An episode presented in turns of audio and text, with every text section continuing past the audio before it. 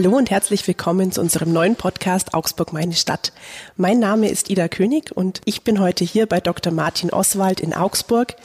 Und wir starten gleich mit einer ganz besonderen Folge, äh, denn dieses Mal sitzen wir nicht an einem Konferenztisch. Nein, wir stehen mitten in der Stadt in einer Praxis und wir stehen. Wir sitzen nicht, wir hocken nicht, sondern wir stehen um einen kleinen Tisch herum. Denn äh, mein heutiger Gast ist der festen Überzeugung, Stühle machen krank. Herr Oswald, wie kommen Sie denn da drauf? Nun, das ist keine große intellektuelle Leistung gewesen, sondern das ist das Ergebnis meines bisherigen Lebens als Arzt. Ich habe mit Menschen zu tun, die zu mir kommen, weil sie Probleme haben. Und meine Aufgabe ist es eben, diesen Menschen zu helfen. Dass ich auf das Sitzen auf dem Stuhl kam, lag letztlich daran, dass ich das Ziel hatte, besonders gut zu sein in meinem Beruf. Und ich habe zwei kleine Spezialgebiete, nämlich die Phlebologie, die sich mit den Venen des Beines beschäftigt und die Proktologie, die dafür steht, dass sie sich mit allen Problemen des Enddarmes beschäftigt. Wenn man nur ein kleines Gebiet in der Medizin behandelt, hat man die Chance, da besonders gut zu werden. Und irgendwie kam ich eines Tages so weit, dass ich mir die Frage stellte, woher diese Krankheiten überhaupt kommen. Und Sie sind draufgekommen, es kommt vom Sitzen. Sie haben mir erzählt, Sie sind draufgekommen auf einer Afrikareise. Sie haben sich Leute angeschaut, denen es ziemlich gut geht und die diese Probleme, die Sie behandeln, irgendwo auch nicht haben. Zunächst ist es vielleicht zu einfach ausgedrückt, dass es auf einer Reise entstand. Es entstand natürlich auch damit, dass die Medizin verschiedene sogenannte Risikofaktoren anbietet als Ursache für diese Krankheiten.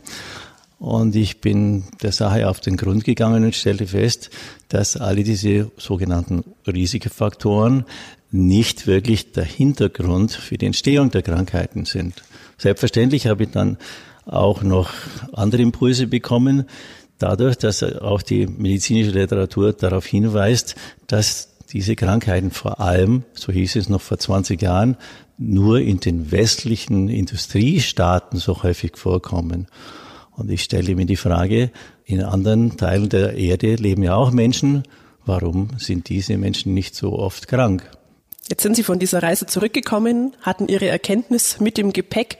Haben Sie auch an Ihrem Leben was geändert? Es war nicht nur die Reise, sondern es begann auch schon vorher, dass ich schon so sicher war, dass ich schon vor 20 Jahren ein Haus gebaut habe, in dem es überhaupt gar keinen Stuhl gibt, so dass ich nicht die Möglichkeit habe, zu Hause auf dem Stuhl zu sitzen. Auch in meiner beruflichen Tätigkeit habe ich den Stuhl aus meinem Alltag verbannt, den ich früher vehement verteidigt hatte. Ich war also ein nahezu militanter Stuhlsitzer gewesen und bin jetzt praktisch auf die andere Seite umgeschwenkt, als ich erkannt habe, dass ich Fehler gemacht hatte in meinem Leben. So operiere ich ohne Stuhl. Ich habe in der Praxis keine Stühle und wenn es dann wirklich sein muss, bei bestimmten Situationen im OP knie ich oder hocke ich am Boden. Das ist jetzt halt meine neue Lebensform geworden. Geht's Ihnen seitdem besser? Da treffen Sie einen Punkt, der ganz wichtig ist. Man ändert in seinem Leben in der Regel nichts, wenn es einem gut geht. Und mir ging es im Kopf zunächst nicht gut, weil ich das Problem hatte, herausfinden zu müssen, woher die Krankheiten kommen. Aber auch körperlich hatte ich Probleme und früher, wie viele von uns in Europa, Rückenschmerzen gehabt, Magenbeschwerden und allerlei Probleme im Leben, die ich teilweise überstanden habe, aber nie so richtig losgeworden bin. Als ich dann konsequent aufhörte, auf dem Stuhl zu sitzen, wurde ich zu einem Mensch, der, wie ich meine, jetzt völlig anders durchs Leben geht und habe etwas gewonnen, was ich nie zuvor in meinem Leben hatte. Ich habe Zuversicht in meinen eigenen Körper gewonnen, so dass ich jetzt in einem Lebensabschnitt mich befinde, der bei vielen Menschen dazu führt, dass die Arztbesuche immer häufiger werden. Ich denke gar nicht, einen Arzt aufzusuchen und bin ganz sicher, dass mir viele Krankheiten erspart bleiben, die andere Menschen als selbstverständlich hinnehmen. Jetzt haben wir das Thema Krankheiten schon kurz angesprochen. Ähm, welche Krankheiten gibt es denn? Welche Krankheiten entstehen denn durch Sitzen Ihrer Meinung nach? Ich fange jetzt einfach mal an und sage, was ich glaube, was alles vom Sitzen auf dem Stuhl kommt. Ich bin wir, gespannt. Wir waren ja schon Im unteren Teil des Körpers, auf meinen Fachgebieten, also bei Krampfadern und Hämorrhoiden, ging schon so weit, dass ich dachte, das sagen kann, dass das Dickdarmkarzinom vom Sitzen auf dem Stuhl kommt. Dann bleiben wir gleich im Unterleib. Es gibt schrecklich viele Frauenkrankheiten, die Myome, die Unterleibskarzinome, der Vorfall vom Gebärmutter, die chronischen Harnwegsinfektionen und auch allerlei Beschwerden, die die Frauen heutzutage haben, wenn sie ein Kind entbinden wollen. Eine Krankheit, die vor vielen hundert Jahren einfach unbekannt war und in anderen Regionen der Erde eben nicht vorkommt. Beim Mann haben wir die Prostatavergrößerung des Prostatakrebs. Auch hier weiß die Medizin nicht, wo es herkommt. Ich sage, es kommt vom Sitzen auf dem Stuhl. Gehen wir ein Stückchen weiter auf zum Bauch. Sogar die Blinddarmentzündung führe ich auf das Sitzen auf dem Stuhl zurück und allerlei Beschwerden im Bauch. Wenn wir auf die Brust nach oben kommen, gibt es bisher keine Erklärung für Herz-Kreislauf-Erkrankungen, für höheren Blutdruck, Schlaganfall und Durchblutungsstörungen der Beine. Und auf der Brust sitzt bei der Frau die Brustdrüse.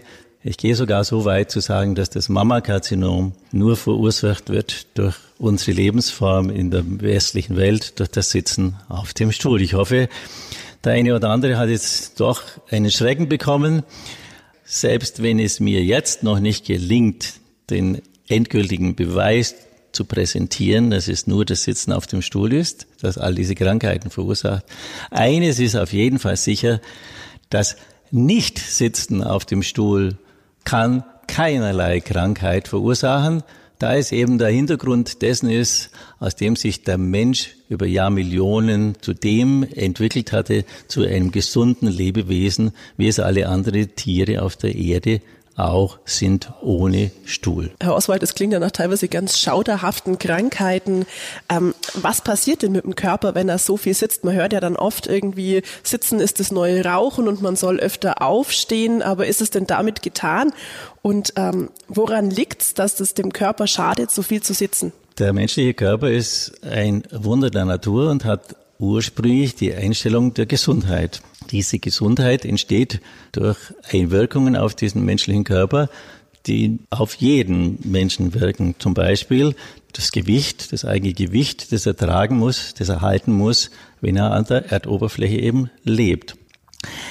Das Problem des Stuhlsitzens entsteht für den menschlichen Körper dadurch, dass er die Haltung, die er sonst einnehmen muss, nämlich seine aufrechte, gerade Haltung, verliert, wenn der Stuhl ihm die Aufgabe wegnimmt. Der Körper passt sich ununterbrochen an und wenn er etwas nicht mehr tun muss, dann hört er einfach auf, es zu tun, weil er merkt, es geschieht sowieso, das Nervensystem stellt fest, ich bin gar nicht mehr schwer, also strenge ich mich nicht mehr an. Im Grunde ist es also so, dass der Mensch durch das Sitzen auf dem Stuhl seine gerade Haltung verliert. Er wird schief, nicht seitlich von vorne gesehen, sondern wenn Sie den Menschen dann von der Seite ansehen, dann wird er mit der Zeit eher, was man dann beim alten Menschen mehr sieht als beim Jungen, er wird bucklig, er sieht zwar mit Kleidung noch relativ gerade aus, aber wenn er nackt ist, dann kriegt er alle möglichen Veränderungen, die man äußerlich sieht. Und somit kommt es eben auch dazu, dass mittlerweile schon längere Zeit bekannt ist, dass Haltungsprobleme an der Wirbelsäule als Folge des Sitzens auf dem Stuhl anerkannt sind. Aber es sind eben nicht nur die Bandscheibenvorfälle und die Rückenschmerzen, sondern alle anderen Dinge, die auch im Halteapparat stattfinden, wie wie Arthrosen oder die Osteoporose, also Hüftarthrosen und Kniearthrosen, die ja sehr häufig sind, die letztlich dadurch entstehen, dass der Körper seine ursprüngliche Aktivität beim Sitzen auf dem Stuhl nicht mehr ausführen muss. Jetzt gibt's ja doch Berufe, in denen muss ich sitzen, da bleibt mir gar nichts anderes übrig. Ich denke jetzt an den Taxifahrer, an den Piloten, aber auch an jemanden, der im Büro arbeitet und vielleicht nicht den Luxus eines Stehtisches hat. Haben Sie vielleicht einen Tipp für all diese Menschen, wie sie trotzdem mehr Bewegung in ihren Alltag bringen können? Und haben die überhaupt eine Chance, dieses viele Sitzen überhaupt wieder auszugleichen? Geht das? Es geht nicht um den, einen Mangel an Bewegung in dem Fall, sondern es geht um einen Mangel des eigenen Haltens. Wenn Sie versuchen, etwas auszugleichen, dann wird es Ihnen in der Beziehung nicht gelingen. Es wäre ungefähr so, wenn jemand zehn Stunden auf dem Stuhl sitzt und am Abend dann seine Runden als Jogger dreht oder ins Fitnessstudio geht, wäre das für mich vergleichbar mit einem anderen Gift. Das Sitzen auf dem Stuhl ist ein mechanisches Gift. Es gibt andere Gifte in unserem Leben, wie zum Beispiel den Alkohol. Nehmen wir jemanden, der am Abend eine Flasche Schnaps trinkt, wenn er das ausgleichen will, dadurch, dass er zusätzlich am Schluss noch eine Tasse Kamillentee trinkt, wird er keinen Erfolg haben. Die Natur lässt den Ausgleich einfach nicht zu. Wenn Sie den Fehler gemacht haben, kann sich die Natur möglicherweise wieder erholen, weil sie sich eben ändern kann. Das tut sie auch. Beim Alkoholiker auch. Er wird wieder gesund. Wenn er nur mäßig getrunken hat, kann der Körper das wieder ausgleichen. Aber durch eine Bewegung können sie einen Haltungsschaden nicht kompensieren. Also das Einzige, was hilft, ist wirklich so wenig sitzen wie möglich, wenn ich Sie richtig verstehe. Wenn man so wenig wie möglich krank werden will, reicht es aus. Wenn man aber wirklich gesund sein will, darf man eigentlich überhaupt nicht auf den Stuhl sitzen. Jetzt eine persönliche Frage, wenn Sie sagen, man darf eigentlich überhaupt nicht auf dem Stuhl sitzen. Wann sind Sie denn zum letzten Mal auf einem Stuhl gesessen? Nun, Sie fragen mich und ich bin jetzt eben kein Mensch, der hundertprozentig sein kann, weil ich jahrzehntelang auf dem Stuhl gesessen bin und sich auch mein Körper erst ganz langsam und mit viel Schwierigkeiten an meine neue Lebensform gewöhnen muss. Äh, wenn Sie nach dem letzten Zeitpunkt, dann war es gestern Abend beim Abendessen im Restaurant. Allerdings sitze ich dann auch da schon in einer Form des Schneidersitzes und versuche eben dadurch auch das Problem des Stuhles zu reduzieren. Herr Oswald, es ist ja ganz beruhigend, dass es auch Ihnen manchmal etwas schwer fällt, eben komplett auf das Sitzen äh, zu verzichten. Jetzt hätte ich noch ein paar Fragen zum Alltag.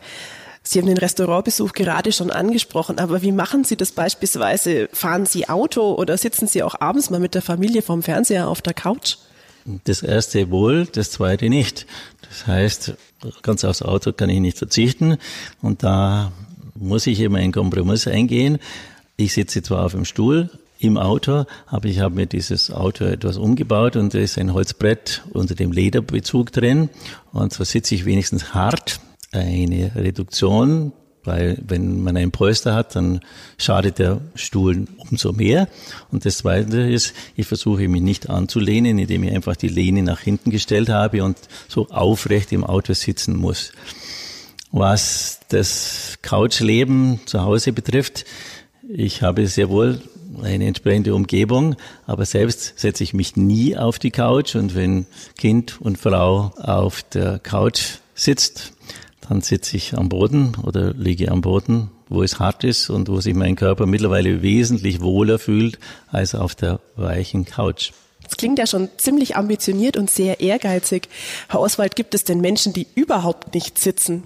Ja, in Augsburg kenne ich jetzt niemand.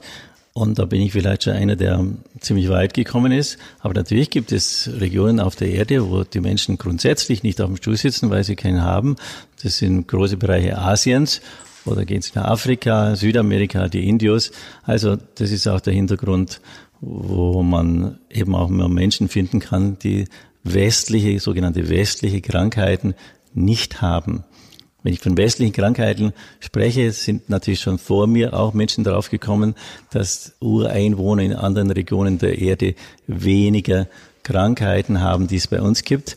Aber dass es das Sitzen auf dem Stuhl ist, das wurde bisher noch nicht so wirklich so beschrieben. Ich selber bin jetzt noch nicht der so weit ist, wie ich gern sein würde, aber ich werde weiterhin meinen Körper in diese Richtung führen und ich merke eben, es wird von Jahr zu Jahr besser und mein Konzept geht eben die Richtung, dass ich bis zum Ende meines Lebens möglichst weit kommen will, um dann als gesunder Mensch, das ist eben das Ideal, als gesunder Mensch mit dem Leben aufzuhören und dann zu sterben. Jetzt sind wir schon am Ende unserer heutigen Podcast-Folge angekommen. Herr Oswald, eine Frage hätte ich noch. Ist es trotzdem so, dass es Medizinerkollegen gibt, die dann manchmal sagen, Moment mal, also so einfach ist es dann doch nicht? Das ist eben so, dass die Medizin, insbesondere die Medizin der heutigen Zeit, die sich auf etwas beruft, nämlich die Evidenz, die evidenzbasierte Medizin, beruht letztlich auf der Notwendigkeit, alles beweisen zu müssen, was man sagt. Früher war es so, dass jede Hypothese, auch wenn sie noch nicht bewiesen war, zunächst einmal angehört wurde und man musste das Gegenteil der Hypothese beweisen. Also die Medizin sollte sich anschicken, mir zu beweisen, dass ich nicht recht habe mit meiner Aussage und ich bin bereit und freue mich auch auch diese Auseinandersetzung, für die ich gewappnet bin. Liebe Hörer und Hörerinnen des Podcasts Augsburg meine Stadt, wenn unter euch also Mediziner sind, die sagen, Moment, da möchte ich was dazu sagen. Oder vielleicht auch einige von euch, die sagen, Mensch, ja, ähnliche Erfahrungen habe ich gemacht. Oder ihr wollt was ganz anderes zu unserem Podcast loswerden, dann schreibt uns gerne Lob, Kritik, Anregungen. Ihr erreicht uns unter podcast.augsburger-allgemeine.de. Ich sage vielen Dank fürs Zuhören und bis zum nächsten Mal.